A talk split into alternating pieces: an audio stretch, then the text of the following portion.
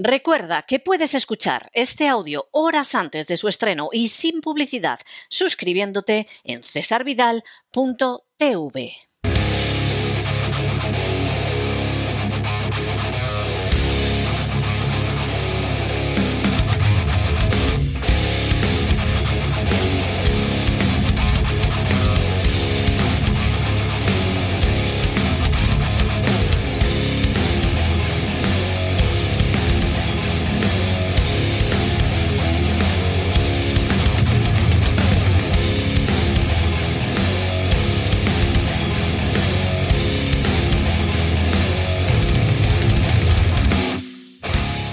Buscando el Cao con César Vidal y Gustavo Vidal.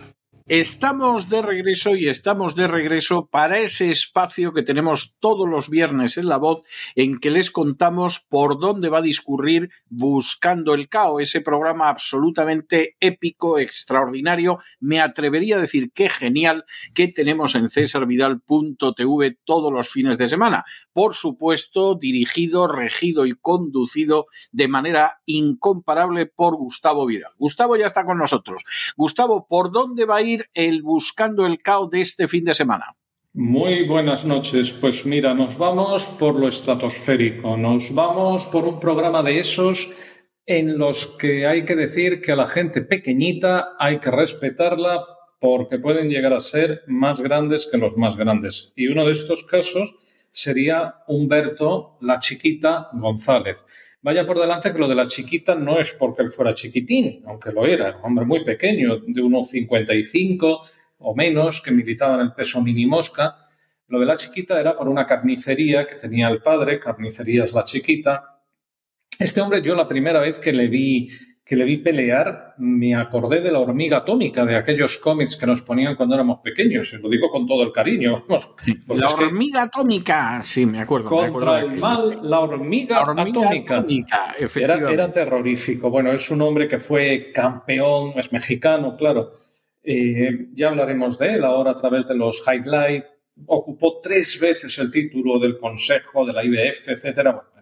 Era un hombre formidable que realizó un total de 26 peleas, de las que ganaría 43 y 30 por la vía del cloroformo. O sea, un hombre que, que desde luego vale la pena que le veamos hoy. Veremos entonces eh, los momentos estelares, tres minutos, y luego pasaremos a acontecimientos del boxeo, a efemérides en días como los de la semana pasada, que ahora de momento solo vamos a enumerar, como lo que ocurrió en Las Vegas un 25 de febrero del 89, cuando Mike Tyson noquea en el quinto asalto a Fran Bruno. Un 27 de febrero de 1971 en Caracas, cuando ese púgil formidable grandote Vicente Rondón noquea en el sexto asalto al Jimmy Dupri y gana el título vacante de los semipesados. Eh, Comentaremos también lo que ocurriría el 1 de marzo del 34 en Miami cuando se enfrentan Primo Carnera y Tommy Logran y hablaremos de cómo era cada uno, también Tommy Logran, y de una diferencia muy notable que había entre los dos, pero ahora no lo vamos a revelar. En Atlantic City, un 1 de marzo del 97, a un Ray Sugar Leonard que ya había cumplido los 40, que ya los pasaba, no se le ocurre otra cosa que enfrentarse a Héctor Macho Camacho, que estaba en plenitud, y como se decían, era Ghost de Ray Sugar Leonard. Y en Roma, un 3 de marzo del 72, Carlos Monzón, eh, bueno, vuelve a retener por quincuagésima, enésima, millonésima vez su título de campeón del mundo prácticamente invencible de los pesos medios ante Denny Moyer.